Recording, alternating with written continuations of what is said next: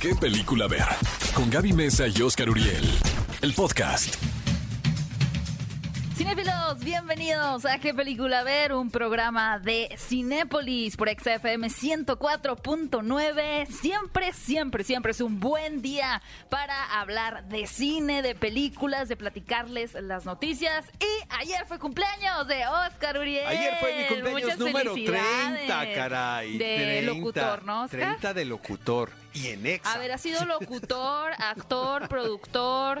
¿Qué He más? vendido en la dulcería. Has vendido en la dulcería. Exactamente. Pues sí, de todo. Ha ¿no? sido de todo. Muchas felicidades a, a Oscar He Uriel. sido cinepolito. Mentira, no ha sido Cinepolito. Vayan a las redes de, de Oscar a dejar una felicitación por su cumpleaños el día de ayer. Cuenta todo el fin de semana. De hecho, me sorprende, Oscar, que vengas entero, nada de Muerto cruda. por dentro, pero de pie como un árbol. Oye, muchos cumpleaños también este mismo eh, fin de semana. Marimar Bárbara Vega, López, casi mi Marimar tocaya. Vega. Bárbara- Marimar Vega, que me cae no bien lo que le sigue, cumple 38 años. Ah, mira, tocaya. Bárbara López. igual. Casi igual. Bárbara López me parece que es una de las mejores protagonistas que hay ahora en el cine mexicano. La podemos ver en El Mesero, eh, donde comparte créditos con Badir Derbez en este momento. Oigan, rápidamente, antes de irnos a escuchar un poquito de música, voy a compartirles los resultados de la encuesta de la semana pasada. A ver, Gaby, ahí se me hace que nos fue re mal, ¿verdad? A ¿O ver. Ahorita vamos a cambiar un poco los resultados porque como fue mi cumpleaños tengo que ganar. Tienes que ganar, tienes que dar como número uno. A ver, con motivo de los Juegos Olímpicos queríamos saber cuál de las películas, estas películas que Ah, tratan sobre deportes, eran sus cierto. favoritas. Las opciones eran Rush, Golpes del Destino, Rocky y Karate Kid. Yo voté por Rush.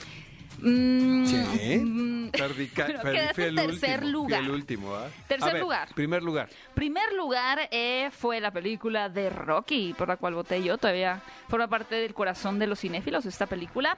Después eh, Karate Kid con un 34%. Tercer lugar eh, Rush. Y último lugar Golpes del Destino. Siento que no sabían a cuál nos referíamos. Si no hubieran votado más por La de. Million Dollar Baby. Million Dollar Baby. No, yo voté por esa, ¿verdad? No, voté por Rush. Mm, Sí, votaste por hora. Exactamente. Pero bueno, yo digo que ganaste de todas maneras, Oscar. Estén pendientes que a lo largo del programa Vamos a hacer de les cuenta que a... voté por Rocky, ¿no? Porque ayer fue mi cumpleaños. Oye, tenemos entrevistas en este programa. Gabriel Riva Palacio, quien es uno de los creadores de Un Rescate de Huevitos, esta película que estrenó el pasado jueves y quien pone la voz de Confi también, va a estar con nosotros en qué película ver. Y también Joe Carey, quien participa en esta película que es Free Guy con Ryan Reynolds. Exactamente, no se vayan porque tenemos muchas sorpresas reservadas para ustedes el día de hoy. ¿Qué película ver? El podcast.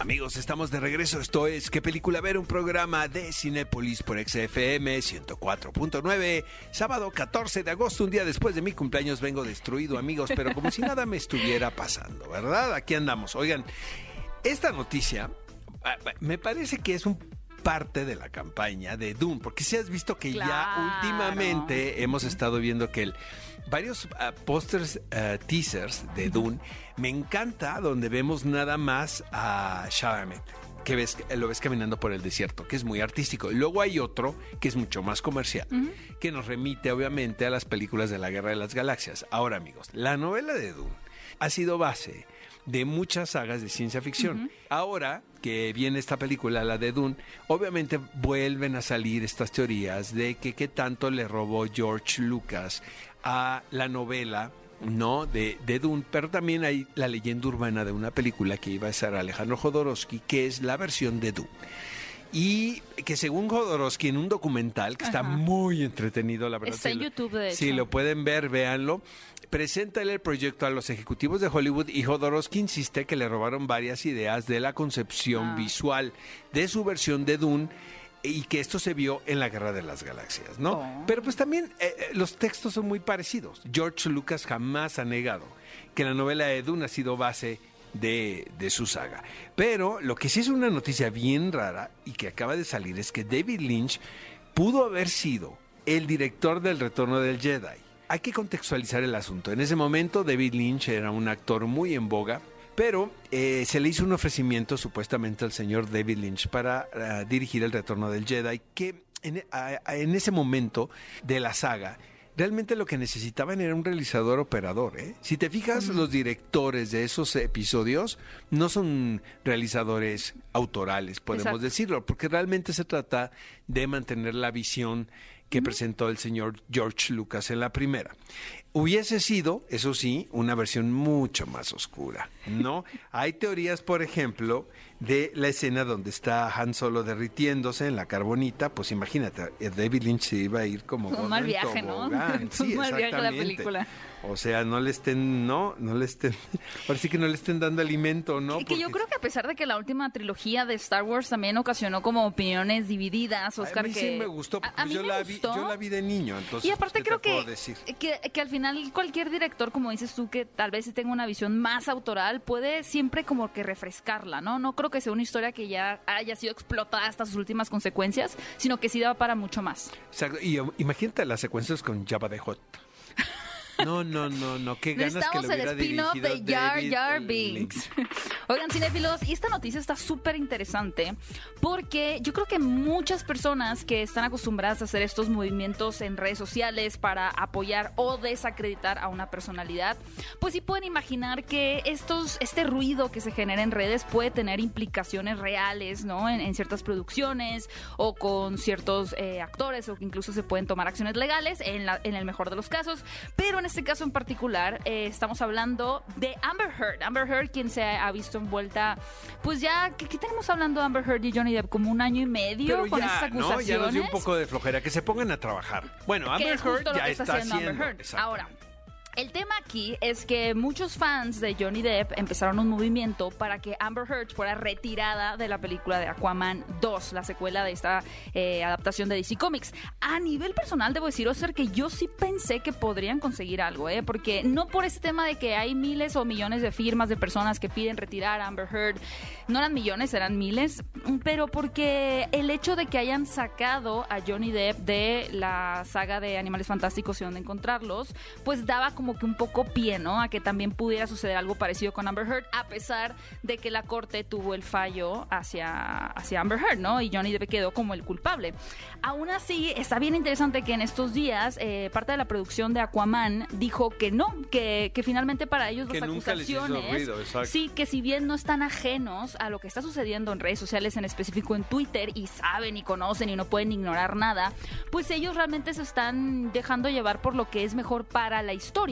Y la verdad, ahorita que pudimos ver eh, la última participación de Amber Heard como el personaje de Mera, eh, fue en la Liga de la Justicia, el corte de Zack Snyder, y es que la ves y dices, claro, es que esta mujer es perfecta A mí me para el personaje. eh. Y, y quitarla sí sería como, sí, Sí, es que habrá- vaya, se afectaría. Habrá, habrá pues. que escuchar los dos lados. Bueno, y por el otro lado, amigos, esta semana se anuncia que el señor Johnny Depp es merecedor del premio Don Austin San Sebastián. Qué ganas de los organizadores del festival de levantar polémica. Porque una vez que se hizo el anuncio de este premio, que es el, principal reconocimiento que se le puede dar año con año a un actor, una actriz o a un director en el Festival de Cine de San Sebastián, que este año se pretende se celebre totalmente eh, en forma personal y física y presencial. Ok. Eh, se le va a reconocer a Johnny Depp. Johnny Depp en Europa, amigos, tiene un impacto muy particular, muy distinto. ¿Que este es la percepción que tenemos de este lado acerca de Johnny Depp. Por ejemplo, en el Festival de Cannes, Johnny Depp es considerado como eh, pues una de las figuras más importantes del cine porque trabajó con Kusturica, con Jim Jarmusch, que son directores muy apreciados en Francia. Y bueno, ta- esta ola también llega a España y este año el señor Johnny Depp va a ser reconocido con el premio Don Austin San Sebastián, pero que empezaron a empezaron las quejas una vez que se anunció eh, quién iba a ser el merecedor de este premio en las redes sociales, empezaron a quejarse estos grupos feministas de por qué se le daba el reconocimiento a este personaje después de toda la historia que se ha vivido con en la relación entre el señor Johnny Depp y Amber Heard en los últimos meses. Cinéfilos, vamos a comenzar a arrancar con esta curiosidad que siempre nos da por conocer sus gustos cinéfilos a través de la encuesta. la encuesta de la semana que van a poder encontrar a través de las redes de Cinépolis en Twitter, arroba Cinépolis. Y bueno, además del cumpleaños de Oscar Uriel, que fue el día de ayer, el día de hoy la actriz ucraniana Mila Kunis cumple 38 años. Ah, pues tocaya de cumpleaños, los mismos. Casi twins, ¿no? Ajá. Gemelos. Gemelos, de cumpleaños. Nacimos el mismo día, el mismo año. Exacto. Queremos saber cuál de las películas en las que ha aparecido esta actriz, estas cuatro películas, obviamente tiene más, pero escogimos cuatro, es su preferida. ¿Listo, Oscar? Ahí van las opciones. Ted, la película del osito Uy, pues irreverente.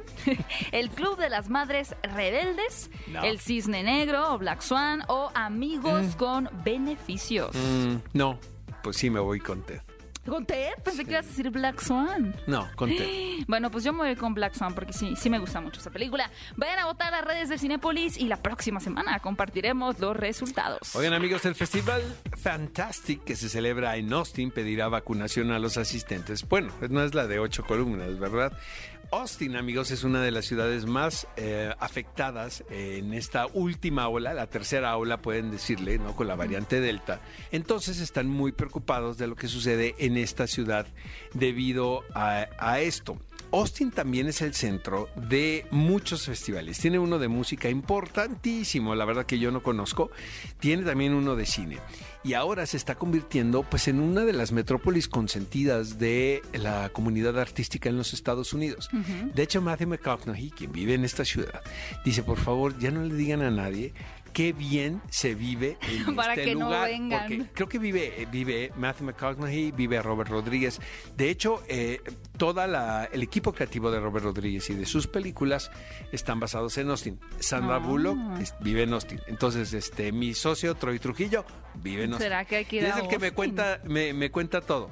Ahora, lo de la vacunación en los festivales, pues es, es lógico, ¿no? Con lo que está pasando, es en el Festival de Cine de Cannes estaba la regla que continuamente se tenían que hacer la a, Las practicar la. PCR exactamente y obviamente esto implica un costo extra para los festivales y eso es algo que yo de verdad valoro muchísimo porque dicen que todo el protocolo sanitario que se aplicó en el Festival de Cannes tuvo un costo de un millón de dólares.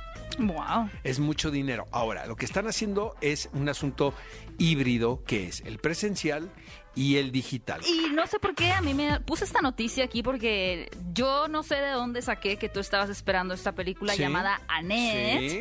eh, de la cual, bueno, es una película protagonizada por Adam Driver y la francesa Marion Cotillard. La noticia aquí que es bien interesante es que la fotógrafa, ¿no? La persona que se dedica a grabar, quien tiene posesión de la cámara en un rodaje, tomó como inspiración la boda o un clip de boda de Lin Manuel Miranda, este compositor, dramaturgo que ha sido muy popular en, Broadway y de quien también hemos visto pues algunas producciones recientemente en el barrio. Eh, ¿Tienes algo que decir al respecto, Oscar? Eh, que tengo muchas ganas de ver a Ned, que Leo Cará me parece un extraordinario director. Eh, Holly Motors yo creo que fue la mejor película que vi en ese año, con Denise Lavan, Kylie Minogue también, una, una cosa muy musical, eh, una puesta en escena muy extraña, muy bizarra. Entre más leo acerca de, ¿De Annette? Annette, más ganas tengo de verla.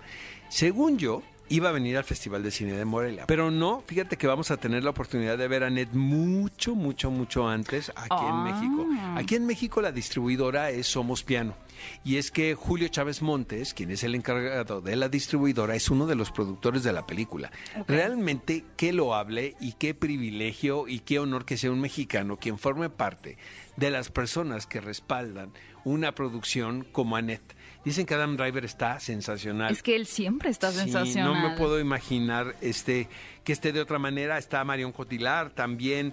Este, pues es un asunto muy, muy particular, muy musical, Muy musical. muy musical, y tenemos muchas ganas de verlo. Obviamente esto se tiene que ver en pantalla grande. Y oigan, yo de verdad me tomé por sorpresa a mí misma al encontrarme con esta noticia porque no, no la tenía muy en el radar. Y se trata de la producción de la precuela de Los Juegos del Hambre. Pero el libro ya existe, el libro lo acaban de Sí. editar hace poco tiempo. ¿no? Exactamente, es una saga que generó casi 3 mil millones de dólares en la taquilla mundial. Y bueno, esta historia en particular, por si no habían escuchado de ella, se centra en la juventud del presidente Snow, este personaje que fue interpretado por Donald Sutherland. Maravilloso. En la saga en- encabezada por Jennifer Pues Lawrence. seguramente debió haber sido un villanazo, ¿no? O te están contando cómo era un buen personaje y cómo se- se, transformó en ese ¿Qué es la dictador. tendencia, no? El cómo se volvió. ¿Qué, qué daño le hicieron a su corazón? Amigos, pues que empiecen los Juegos del Hambre. ¿Qué película ver? El podcast. Estamos de regreso, esto es qué película ver y déjenme contarles que una de las sorpresas más inesperadas ha aterrizado a la pantalla grande. Verán, en este 2021 como que hemos tenido diferentes expectativas de estas películas blockbuster que se habían anunciado desde el 2019, algunas que supuestamente llegarían en 2020, pero pues terminaron eh, postergándose hasta este año. Algunas han sido buenas, otras regulares, pero no sé por qué nadie o casi nadie estaba esperando, tenía altas expectativas de esta producción llamada Free Guy, dirigida por Sean Levy e interpretada por Ryan Reynolds, porque de verdad cinefilos no saben lo divertida que está esta película, que prácticamente nos va a llevar a un mundo de videojuegos. Aquí la peculiaridad es que la película no está adaptando un videojuego en particular, y de entrada ahí ya te quitas un poquito esta expectativa o, o esta falta de conexión por parte de la audiencia con sus ex- experiencias personales, ¿no? Porque finalmente jugar un videojuego, pues tiene de por medio una, una experiencia muy personal sino que aquí lo que hacen es construir su propio universo de videojuegos, donde el personaje de Ryan Reynolds es uno de estos que están en el fondo, no uno que no se puede jugar, pero eh, eventualmente por un evento se da cuenta de quién es, cuál es su lugar en ese mundo y las cosas empiezan a cambiar poco a poco. La verdad es que la película es súper divertida, tiene una construcción del mundo de videojuegos al estilo de Grand Theft Auto, en donde todo el tiempo los personajes que sí están jugando en la vida real, pues están robando, asaltando, atropellando gente y demás. Podemos decir que la película es como una mezcla entre The Matrix, entre The Truman Show, un poquito El Día de la Marmota, algunos tintes tal vez eh, de Ready Player One. De hecho, uno de los escritores de esta película escribió la, la cinta de Ready Player One, por lo cual se entiende. Y es una película muy divertida, muy graciosa. Los chistes aterrizan muy bien por parte de Ryan Reynolds. Y definitivamente es una película que no se pueden perder en la pantalla grande. Les aseguro que se van a divertir muchísimo. Tienen la opción de verla no solamente en Cinépolis, en salas tradicionales o VIP, sino también en 4DX para que se sientan ahí en el centro de Free City de este videojuego y también en las pantallas IMAX. Y que creen que tuve la oportunidad de platicar con uno de los protagonistas de esta película, Joker. Así que vamos a escuchar esta entrevista. Hello Joe, thank you for having me. Hola Joe, gracias por recibirme. Thank you. Gracias a ti. This movie is so cool. I had so much Esta película me fun. pareció genial, de verdad que la pasé muy bien, así que antes que nada, muchísimas felicidades. Thank you very much. It was uh, it was a real pleasure to Gracias. make and just Fue be un a placer part of this. hacerla y ser It's parte de ella. Es genial que te haya gustado. And you know something really interesting is how Algo que me pareció súper interesante es cómo la película toca temas existenciales, como en The Matrix o The Truman Show. Pero alguna vez tú te has llegado a preguntar, ¿esto es real? ¿Soy real? ¿Cuál es el punto de todo esto? Yes, yes, I have. Yeah, simulation theory. It's pretty crazy. Sí, lo he pensado. La teoría de la simulación es una locura. Da algo de miedo. Es curioso que el corazón de esta divertida cinta de acción sea una gran crisis existencial. Um, but there's a great scene in the movie with Guy. Hay una uh, escena genial con Ryan y um, Rel, donde Guy y Buddy están hablando y Guy pregunta, ¿qué harías si alguien llegara y te dijera que esto no es real? Y la respuesta de Buddy es tan bella. Tú eres mi amigo. Esto es real. Tú estás aquí. Yo estoy aquí. ¿Qué importa? It This is is- a very, very beautiful moment. Sí, de verdad, a mí también me pareció un momento súper conmovedor. Yeah, it's great. I mean, I remember when I was reading the script. I Sí, cuando yo leí el guion me sorprendió lo profundas que son algunas cosas. La mayor parte de la película es muy divertida, pero especialmente Rel le añade mucha humanidad al rol. Fue un placer verlo. Nice. And now that you um, step into the deep situation. Y ahora que tocas las partes más profundas de la película, creo que algo que logra es representar muy bien cómo nosotros en sociedad interactuamos en estos días a través de las redes sociales y el Internet. En la película tenemos la relación entre Guy y Millie, por ejemplo. ¿Tú crees que hoy una persona puede conectar al mismo nivel con otra en el mundo virtual? Como en el mundo real? Sí, creo que lo hermoso de eso es que gente del otro lado del mundo que no tendría ninguna razón para interactuar pueden interact, interactuar a través de los juegos, las redes sociales y eso. But it's I mean like anything there's kind of a there's a dark side and there's a light Pero side. como en todo so- hay un lado oscuro y un lado brillante. Yeah, I guess it's a, it's a powerful tool. We Sí, just have to sort creo que es una herramienta muy poderosa. Solo tenemos que decidir usarla de la forma correcta. All right. And I have uh, just a bunch of quick questions to. Y para finalizar, tengo estas preguntas rápidas para ti. ¿Estás listo? Let's go. Uh, favorite video game? Videojuego favorito. Uh, Pokemon Red. Okay. Pokémon Red. Video game that you never completed. Videojuego que nunca completaste. Zelda Majora's Mask. Zelda Majora's Mask. Video game adaptation to the big screen that you would like to see. Adaptación cinematográfica de un videojuego que te gustaría ver. Uh, Mrs. Pac-Man. All right. And final question: uh, PC or console? ¿Consola o PC? Uh, uh, PC maybe. PC, tal vez. All right. Thank you so much for having me, Joe. Genial, muchísimas gracias por recibirme Joe y mucho éxito con esta película. Thank you very much. nice nice to talk to to you. you. Gracias a ti. Bye bye. Bye.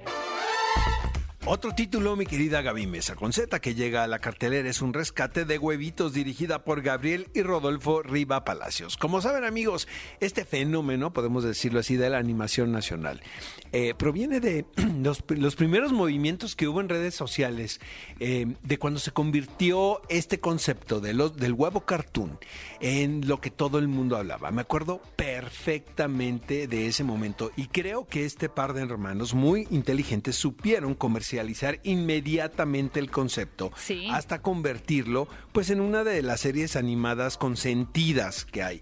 ¿Por qué el éxito de estas películas, amigos? Porque mezclan una animación realmente muy fina que va en lo último en la tecnología, pero también con ese sabor que tenemos los mexicanos para contar las cosas y sobre todo con nuestro sentido del humor. Exacto. Manejan un, do- un humor, amigos, que pues, obviamente en otros países lo imitan, que son estas cosas que los niños pueden tener una lectura como muy clara de lo que su mente les puede dar a entender, mientras que los adultos pueden construir una historia totalmente distinta a la que los niños. Cosa que me llama mucho la atención, porque finalmente los libretos de estas películas deben estar diseñados de esa manera y trabajados al triple. Completamente, la verdad, fanática de estos creadores. Así que vayan a ver un rescate de huevitos a Cinépolis. Y oigan, qué emoción que finalmente llega la segunda parte de No Respires, una película que sorprendió muchísimo en el 2016, dirigida por Federico Álvarez. Esa película en el 2016 tenía la premisa de un grupo de vándalos, un grupo de ventajosos que se querían, según ellos, meter a robar a la casa de un anciano ciego. Obviamente la tenían muy fácil, el anciano estaba en desventaja, hasta que realmente se dan cuenta que el anciano pues tiene toda la estrategia militar, ¿no? Es una persona súper sí fuerte, que, eh, casi es- un superhéroe. Es muy señor. aleccionadora esa película, porque Sí, te tiene que decir de no te metas con quien creas que es más débil que tú, porque nunca sabes qué va, qué va a pasar. Este tipo de jóvenes, que desde mi punto de vista recibieron realmente su merecido, Su merecido, sí. trataron de meterse con este personaje porque es invidente, ¿no?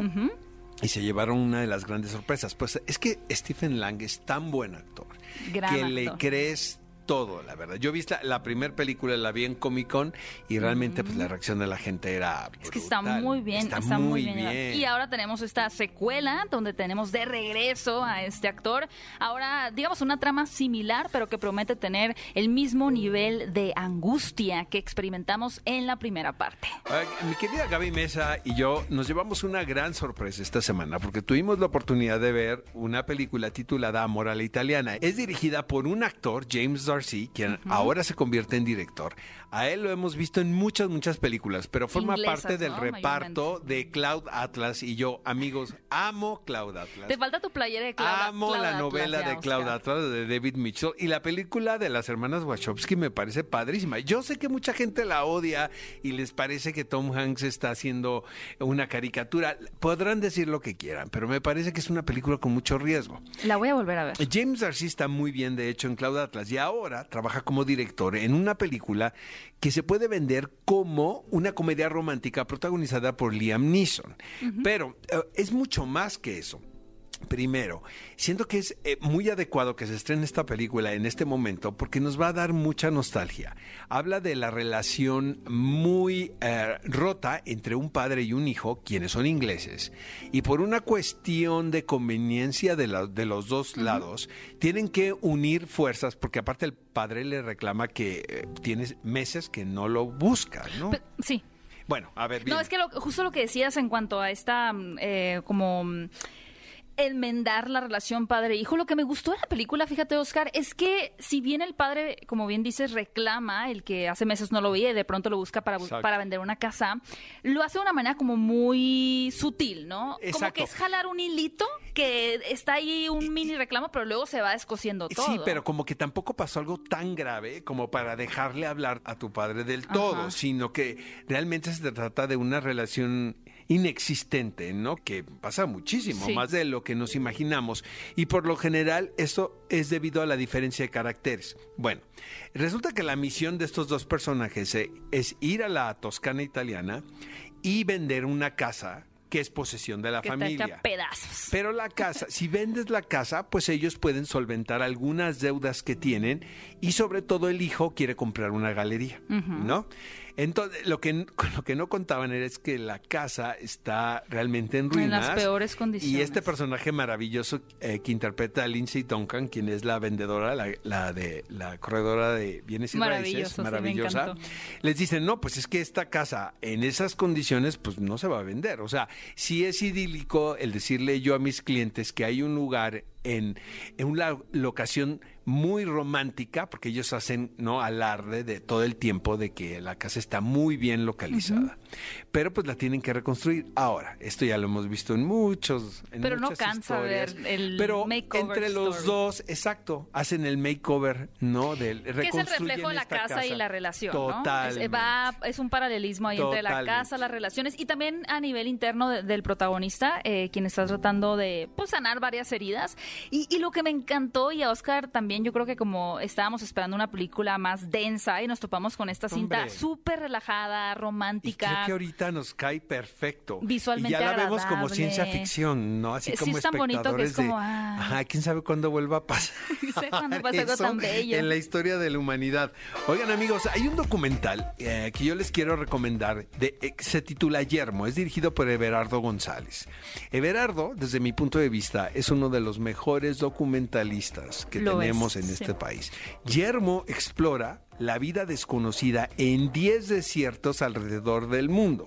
O sea que mi querido Everardo se dio una vuelta por todo el mundo para descubrir en 10 desiertos locaciones especiales. Este es un documental construido desde la impericia, desde la incomprensión, desde la sorpresa y el asombro mutuo. Es una película que reflexiona en torno a la idea de comunidad, a la relación del hombre y su entorno, en el que la naturaleza, bestias y seres humanos dependen de cada uno para seguir habitando un mundo que se supone yermo. Vamos a ver este documental, Vamos a ver. pero ya, mi querida. Y asimismo, bueno, ya que tenemos todavía el sabor de los Juegos Olímpicos, con diferentes figuras que estuvimos hablando de ellas en redes sociales constantemente, por supuesto, como Alexa Moreno, eh, Gabriela Agúndez, Alejandro Orozco, Mucho norteño, Jesús ¿no? Donatiu, sí, Muy- mucha gente a de Mucho orgullo, Sonora, ¿no? de Mexicali. Mexicali, de. Tijuana, me parece también por ahí. bueno, estas figuras...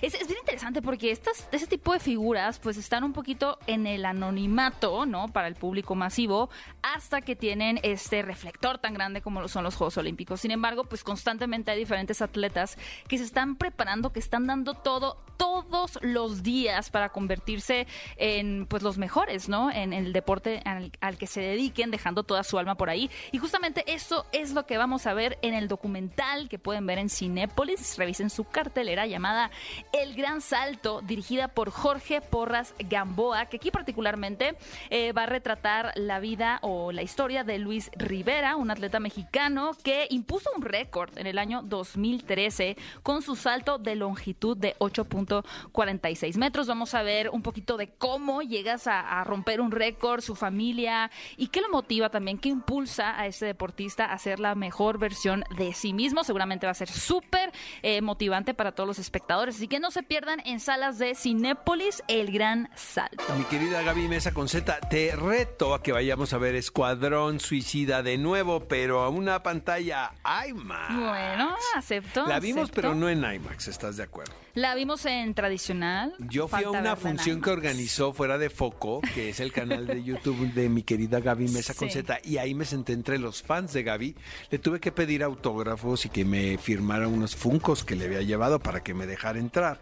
Pero Sí, creo verdad, que era vale la pena verlo En en, IMAX. pantalla IMAX, ¿estás de acuerdo? Completamente de acuerdo. Y también para toda la familia. Ya está la preventa activa de Paw Patrol, la película. Vayan comprando sus boletos para que no se vayan a quedar sin ellos para vivir esta experiencia de la fan primera de Paw película de Paw Patrol. ¿no? Yo me Pues me estoy teniendo que volver fan para que mi sobrina, para poder verla con mi sobrina próximamente.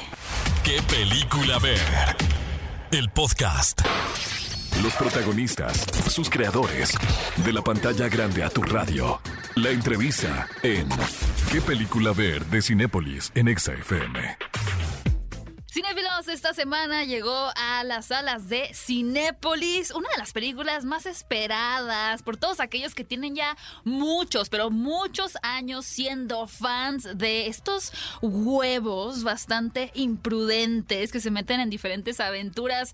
Ya desde, ¿qué será? Desde aquella época donde el internet se compartían videos de manera... ¿Te acuerdas pues, ¿Cómo se los mandaban los videos, Pues no? como Por- espe- con la página. Ah, fue, fue a partir de los cortitos, ¿no, Gabriel? Es correcto, empezamos ya hace 21 años este, Dos décadas de huevo cartoons. Exactamente. Y este, esta semana ya está el estreno en cartelera de Un rescate de huevitos. Y como ya nos presentó un poco nuestro querido Oscar, tenemos con nosotros aquí en qué película ver al mismísimo Gabriel Riva Palacio, quien no solamente es la voz de Confi, sino también uno, por supuesto, de los creadores, de la mente maestra detrás de estos personajes. Bienvenido, Gabriel. Muchísimas gracias por la invitación aquí, feliz de estar compartiendo mis huevos. Oye, Gabriel, eh, ¿qué- cu- ¿cuál, cuál crees que aquí fue la fórmula del éxito? Es que eh, yo tengo mi teoría, que tiene que ver con el sentido del humor de, de estas producciones, que es muy mexicano, y otra que eh, también siento que en este país hay muy buenos animadores y la animación es, es, es, es de reconocimiento. Sí, no, no, bueno, ha sido toda una aventura. Cuando nosotros empezamos la película hace 21 años, empezamos esta serie, eh, empezaba el interés, pero como que no tenían para dónde irse. De hecho, maquilamos ah, eh, una parte fuera de México.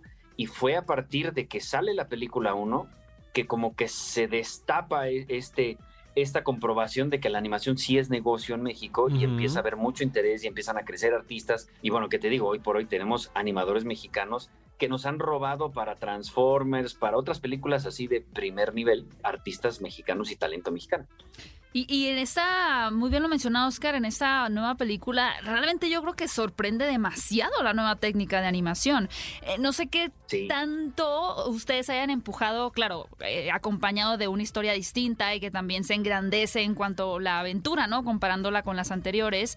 Pero para ustedes también como, pues finalmente estos creadores de, de la saga y de los personajes, ¿ha sido una de sus metas también el ir, el ir evolucionando eh, la técnica de animación? Totalmente. De hecho, eh, en la pasada película fue la primera vez que hicimos el salto a animación 3D, Exacto. que es complicadísimo. O sea, el salto de 2D a 3D es verdaderamente un salto al abismo. Y de hecho, cuando compramos el render y varias cosas que quisimos desarrollar, no existía la tecnología en México. Tuvimos que traer técnicos de Estados Unidos a instalar los fierros del estudio. Y la verdad es que todo el desarrollo tecnológico fueron con artistas mexicanos que se rifaron, como no tienes una idea, para desarrollar nuevas técnicas, nuevas formas de animar, nuevas formas de enfrentar esta técnica, porque lo que no tenemos en México son las inversiones multimillonarias y los capitales multimillonarios de Estados Unidos. Y entonces es una película que costaría 10 veces más en, en otro país. Y con nuestra creatividad y con estos artistas mexicanos logramos encontrar el camino y lograr este nivel. y la verdad es que es un nivel que no se ha visto en México eh, en la animación. Digo, está mal que lo diga yo, ¿verdad? Pero, Pero la sí verdad es. que no. Oye, no, Gabriel, No, es así. ¿cuál ha sido la recepción que a ti más te ha impresionado? La que más me ha impresionado ha sido, número uno, Rusia. Rusia siempre está, bueno, desesperado por las películas de huevos. Hasta la fecha no tenemos ni idea por qué, porque a lo mejor... A lo mejor le dan otra doblaje. lectura, Gaby, ¿sabes? sí. A lo Yo mejor un sí. chiste ellos lo pueden interpretar, ¿no? De una manera Claro. Muy particular, Totalmente. ¿no? Oye. Porque digo, Chile, por ejemplo, eh, eh, tiene gran éxito, pero ahí es de Sí, esperarse. pues, porque son los ¿qué hermanos pasó, weón? son los hermanos chilenos. ¿Qué pasó, weón? Exactamente. Oye, ¿Qué Gabriel, pasó? ¿hasta dónde el sentido del humor eh, eh, lo puedes llevar con respecto a estas historias y estas películas?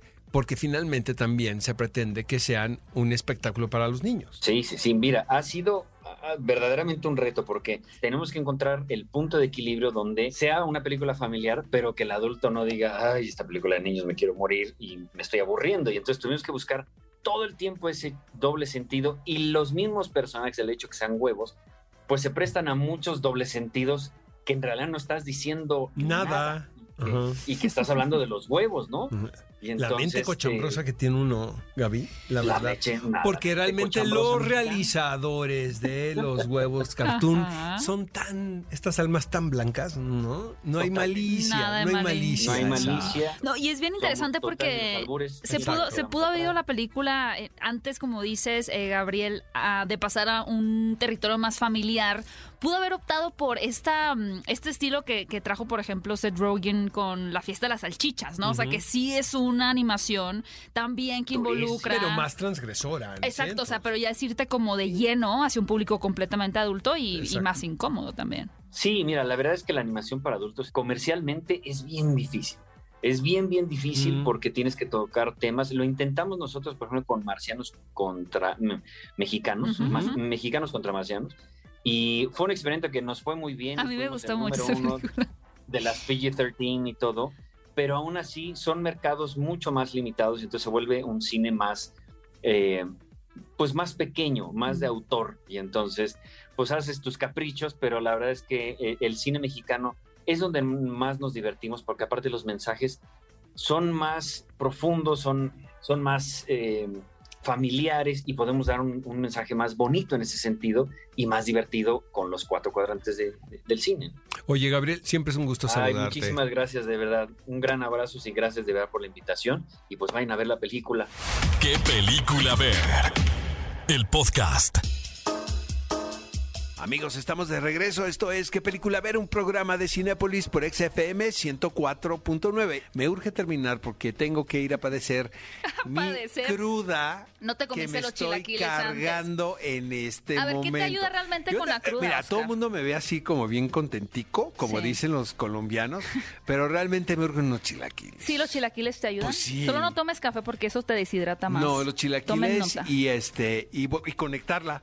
Y conectarla. Va- va, conéctala con un whisky no sé, bueno, un vodka. No, viendo pues esta no, película. Gaby, creo que ese Conéctala no es un con buen, vodka viendo creo que no esta es un película. buen consejo, un clamato, digamos. agua, pero pues. con lo que sí me puedo alivianar es con el clásico de esta semana, que es un Peliculón loco. Es que qué belleza de película, amigos.